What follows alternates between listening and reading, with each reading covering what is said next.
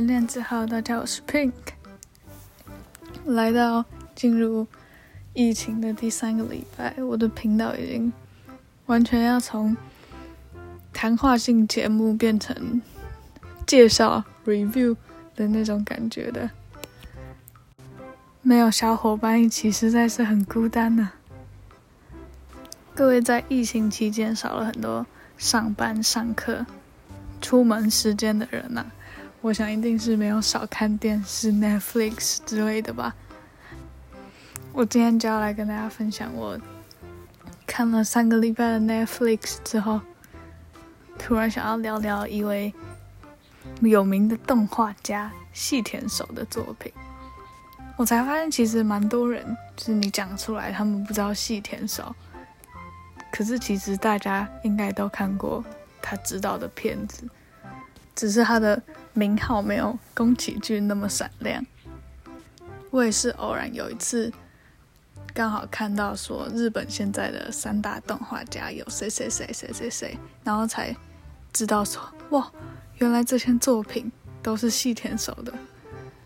日本现代的三大动画家呢，分别有新海诚、细田守和宫崎骏。台湾人应该对他们非常的不陌生，我自己也是，我在。新海诚的《你的名字》出来之前，我就已经看过很多，像他什么《云之彼岸约定的地方》，还有《秒速五公分》，我都是超小的时候就已经看过。但是我个人对新海诚就是没有什么特别的感觉，我觉得他的画风跟细田守和宫崎骏比起来少了很多温度，就是大家会说他的画面很。漂亮啊，像照片一样什么？对我而言，那就是很锐利。我感觉新海诚就是比较偏向日本一般动漫的那种画风的感觉，但是只是他的成绩又把整个整整个影片做得更精致。他真正会让我自己印象深刻的地方，可能比较是他的剧情。那细田守。细田守到底是谁呢？他是《夏日大作战》的那个作者，这应该是他最知名的作品吧。新海诚、细田守跟宫崎骏这两个动画家，我个人都非常的喜欢。两个人的线条都很有温度。那我个人认为，他们两个最大的区别方式就是，细田守的故事都没有宫崎骏的那么。魔幻，它通常都还是建立在一个真实世界的背景。真实世界的背景呢，怎么说？就是那些人类都是正常的人类，然后他们生活的地方都是正常的日本，不会像宫崎骏感觉自己创造出一个世界。还有一点，我就我觉得细田守的人物的脸很常歪掉，歪七扭八，歪来歪去，虽然还是认出来是谁啦。但就常常出现一些不违和的畸形。稍微来跟跟大家科普一下细田守这个人，他其实他其实曾经差点参与宫崎骏的制作，就是霍尔的移动城堡，原本不是要由宫崎骏来导演的，所以他们其实原本创立了一个专门做宫霍尔的移动城堡这部动画的团队，但是呢。后来因为不知道什么原因，宫崎骏又决定回来指导这部作品，所以那个团队就解散了。那听说呢，细田守年轻的时候其实还有应征过吉普力，但他之后收集的收到宫崎骏的信说，为了保护他的才华，所以呢没有让他录录取这样。也是不知道是不是宫崎骏跟每个人都这样讲，还是只有特别寄这封信给细田守。细田守目前的剧情长片的作品其实没有到非常多，总共才七片七部而已。最让我惊讶的是，我在查的时候发现呢、他曾经指导过《One Piece》祭典男爵与神秘岛这部《航海王》的剧场版。难怪我那个时候看这一部的时候就觉得，为什么里面的人的脸那么容易歪掉？我真的觉得细田守的人物就是哦，不只是脸，他的肢体也很容易就会嗯，怎么突然歪七扭八？他在出第一部作品《跳跃吧时空少女》的时候，就整个大红。不过我觉得这部剧没有办法让你入坑细田守。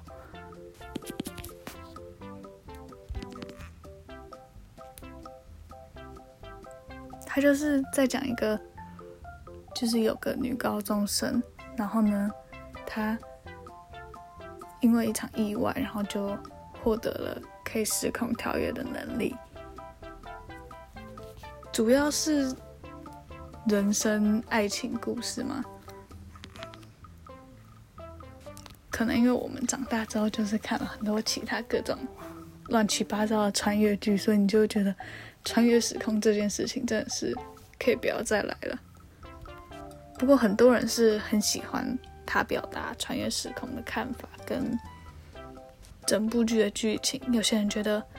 这是一个非常不落俗套的穿越时空的剧，但我还是觉得、还好。第二部作品就是大家非常熟悉的《夏日大作战》，一个靠打游戏拯救了全世界、拯救了日本的故事。而且从头到尾都很好笑，我超级像那种巨大家庭的生活哎。最厉害的就是看奶奶这边到处联络，说消防局儿子啊、警察女婿啊，什么各种不同的势力，直接被奶奶统整，然后拯救地球，超强，超喜欢这种掌控的感觉。但有一点让我实在是非常纳闷，就是我从来没有看懂他们到底是怎么打那个游戏的，超级不像一般电脑游戏，就是只要操作几个按键而已。不过它本来也就是一个什么，就是不是单纯打斗的游戏，是一个充满创造力和可能性，还可以监控政府的奇特城市。我那个时候，因为那部剧很小，我们很小的时候就出了，大概国中小学的时候就已经看部看过这部动画两三次。上了高中，知道有写城市资讯系这件事情之后，我每次都只会联想到《夏日大作战》。资讯系，呃，资工，资工系的鹏鹏对我而言就是要变成像。《夏日大作战》里面的男主角和那个超强的黑黑的小朋友一样的人，而且最后为什么他需要在那边解数学，我也真的是完全看不懂哎，只是会跟着他们一起很紧张哦，哦，要来不及来不及，但为什么解数学？好吧，可能是我没有看得很认真，所以我才不知道那个数学派上的功用。这部真的是现很适合现在。防疫期间，你如果觉得生活有点乏味，可以去看一下很不平凡的热血动画。看完可能还想学个花牌。来来，第三部呢，是我个人最喜欢，也是很多人心目中很重要的一部动画，叫做《狼的孩子与和雪》。不过知名度好像没有《夏日大作战》那么高。是在讲说。哎，这有剧透，不想听的人先静音哦。就是一个大学女生，然后跟一个男生。这个男的是狼人，就是他会变成狼，可是不是我们印象中西方恐怖的那一种，就是温驯的森林狼。生了两个小孩，一个男生，一个一个姐姐，一个弟弟。然后弟弟刚出生，爸爸就死掉了。妈妈为了一些原因，所以就搬去了深山里面一栋房子住。那这两个小孩也都有遗传到他爸爸的基因，就是都会变成狼，很可爱的那一种。那个妹妹小时候就是在跟他妈生生气的时候，一般小孩都说什么啊，我要吃饭，我要吃饭，我要吃饭，就在地上打闹什么的。但那个妹妹就是我要吃饭，我要吃饭，我要吃饭，然后就长出狼耳朵。是蛮好笑。小时候看也是觉得好玩好玩，但是我就真的在回顾之后，你从头到尾都一直觉得啊、哦，这个妈妈，这个妈妈真的是太优秀，太辛苦，但是太优秀。我觉得如果有完美的母亲，大概就是像那个妈妈那样，她会保护孩子，会管教孩子，会教育孩子，但是会让他们去适性发展，然后也愿意倾听他们。而且真的是一肩扛下了太多事情，太厉害了，只有在动画里才会出现的人。山景啊，小溪啊，里面的画面也是。超级美丽，是一部从头到尾感觉都平平淡淡，却情感很丰沛，然后会让你非常投入在里面的温暖以及寻找人生自我的动画。我超级喜欢里面那个姐姐，她叫小雪，日文叫做 Yuki。小时候超活泼、超可爱，然后呢，长大之后非常的气质漂亮。第四部作品《怪物的孩子》应该也是非常有名吧？这是我第一部在学校老师播了电影之后，我会想要回家，然后去把它找出来继续看完的片子，也是我。我也是因为《怪物的孩子》才知道细田守，因为我觉得我那时候是觉得，哎，这里面的人好眼熟，所以我才去搜寻，才发现啊，跟《夏日大作战》和《狼的孩子》是同一个。这部的前五分之四真的是非常感动，非常好看，是在讲一个小孩跑进了一个。奇怪的世界，一个动物的世界，然后成为了一个要选宗师的人的徒弟。那他的师傅就有点变成像他的父亲的感觉，但是他其实，在真正的不是真正，应该说人类世界，还有他的原生家庭，所以就有一些摩擦这样子。我个人真的很喜欢这种。师傅，然后你把孩子慢慢养大，跟他变成是亦师亦友的那种关系。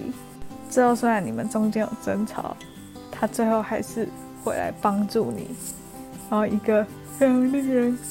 感动的结局。单只有这样讲就显得非常的拔拉，可是看动画的时候呈现的真的是哦，太好了。败笔就是。我在第二次、第三次看的时候，会有个很想跳过的部分，是他在打那个大 boss 的时候，有看过的人就知道，就是一个黑化的小孩的时候，那也真的是拔辣到超出我的忍受范围了，变成有点像动漫似的开招打斗，要撇除那大概五到十分钟，这就会是一部。完美的作品。看完这一部，然后又发现了细田守是谁，以及他以前的作品是哪一些之后，我发现他有一个癖好，就是很喜欢人兽结合。像《夏日大作战》里面那些人进到游戏之后，都会变成他们自己，但是会有点像动物的样子。狼的孩子更不用说，他就直接是人跟人会变成狼。动物的怪，不是动物的孩子，怪物的孩子，除了里面的动物也都有点像人以外，我直接剧透，那个大 boss 也是，他其实是人，但是为了融入这些动物，他就是让自己像动物。我是不确定细田守有没有特别想传达什么意思啦。我自己是很喜欢他的人兽结合的部分，不会像很多其他地方会让你觉得很恶心或什么的。我指的很恶心是像青蛙王子之类的故事，就是他是变成动物，然后他想变成人，被诅咒变成猪啊什么的。细田守的人兽是处在一个和谐的状态，而且当事人也喜欢这个样式，而且你会觉得你自己也很想要尝试看看。我觉得这是我自己发现的一个小特点了，不知道是不是，还是其实是大家都有发现。第五部作品是我最近也才在 Netflix 上新看的《未来的未来》。我自己个人认为是比前面几部逊色了点，虽然它也是入围奥斯卡最佳动画长片。主要就是在讲有个小弟弟，他们家出生了新的小妹妹，他就觉得各种失宠。然后就在他们家的树会突然跟各种人交流，他们家的狗啊、以前的人啊之类的。这部作品细田守的脸歪歪就没有那么严重了，而且我觉得线条变得稍微锐利了一点。整体的画风还是很温暖，故事也是。稍微蛮新奇的，可是我觉得整部剧呢，不管你是站在婴儿的立场啊，还是站在主角的立场，还是他爸妈的立场，都会让人非常的暴怒，没办法心平气和，然后结局你也会觉得好哦，这样的一部剧，而且最大最大的败笔是，那个主角是一个大概我猜。三四五岁的小弟弟，五岁吧，可能，然后就长得可爱可爱的，脸圆圆的，然后手脚短短的。可是他的配音，你完全听得出来，就是个可以去配高中生的高中女生的声音。我知道，不知道大家知不知道，就是其实小男孩，不管是小男孩还是小女孩，他们的配音员都会是女生。因为你一定不会找真的小孩去配音嘛，他们没有办法达到那么多要求，就是你要求表达的情绪啊，或者是甚至念有些字，所以都会请女生去配小男孩的声音，因为他们的声音比较比较高，就是男生变声之后就没有办法发出那种声音。可是这个配音真的是，而且你需要从头听到尾，它都是一样那个声音，完全没有小时候的活泼感和可爱感。他就是搞不好跟我现在讲话声音差不多。我一开始听到就这个傻眼，直接先扣个三十分吧。真的建议大家可以去听听看我的感受，你一定会吓到。还有，我刚刚不是说他就是他们家新出生一个小婴儿嘛，然后他又是小小孩，整部剧一直哭，一直哭，一直哭。加上他那个奇特的配音，还有哭声，我看到一半真是需要让耳朵休息一下。这部剧是耳朵的折磨，我建议大家不要戴着耳机看。那剧情我为什么会觉得还行呢？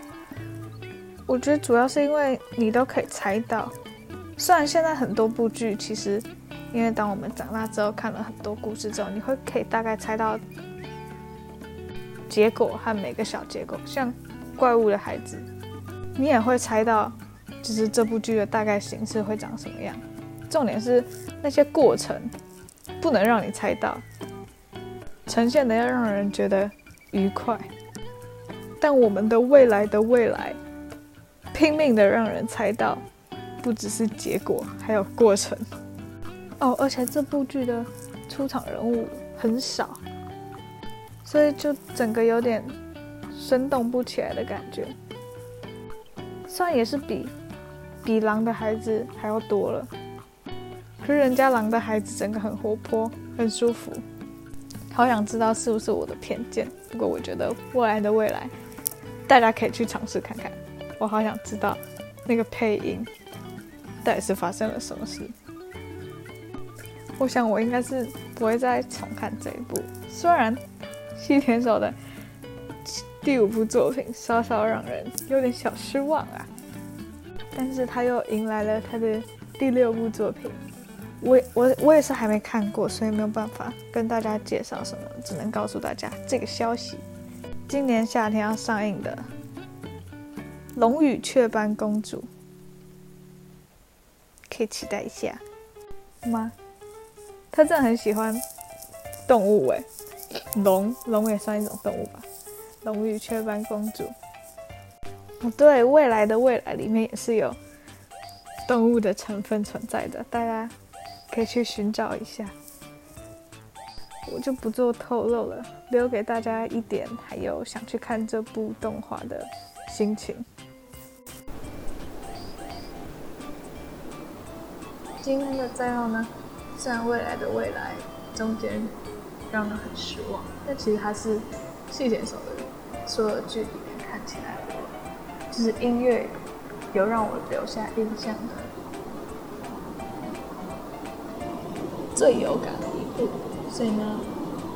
我就也算是要帮他评分，也是没什么好评的，就是个人感受，反正就推荐给大家，至少未来的未来的主题曲。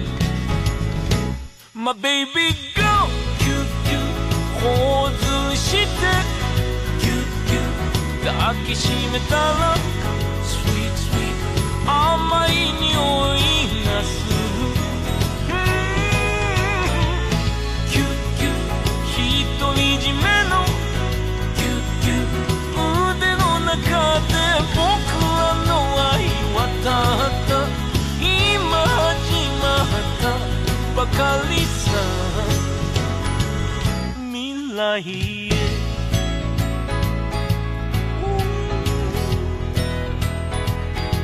まだ何一つ描か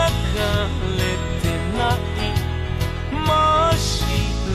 なその画用紙に輝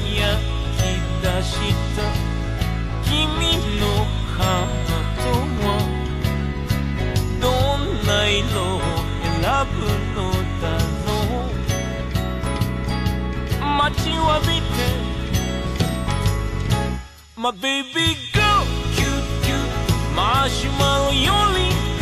キュッキュッマドレーヌより Sweet sweet 柔らかな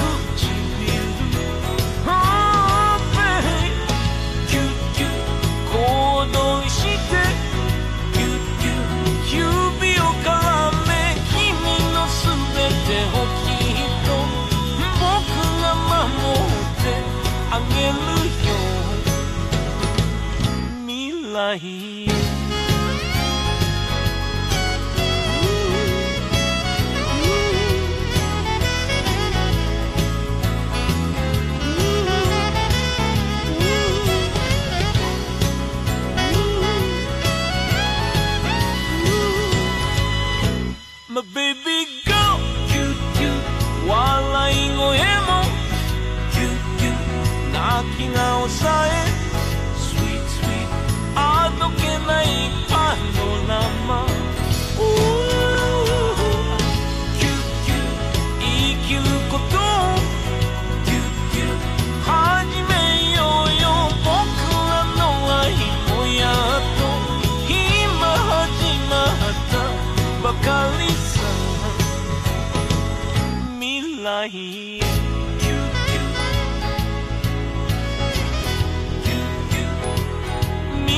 了一